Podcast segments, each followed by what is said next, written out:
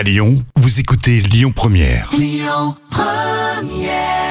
Une fin de matinée 100% lyonnaise avec à l'instant Zaz.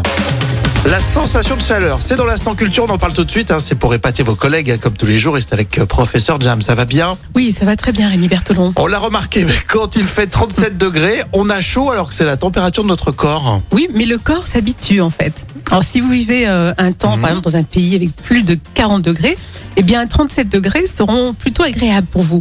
Euh, par contre, si vous êtes habitué à 24 degrés, bah, c'est sûr que 37 degrés vous paraîtront euh, très chauds.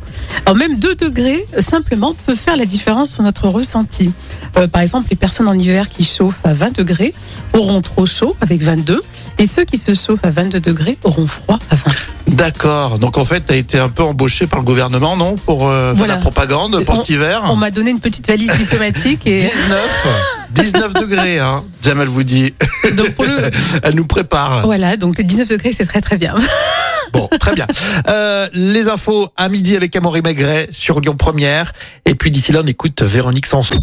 Écoutez votre radio Lyon Première en direct sur l'application Lyon Première, lyonpremière.fr et bien sûr à Lyon sur 90.2 FM et en DAB+.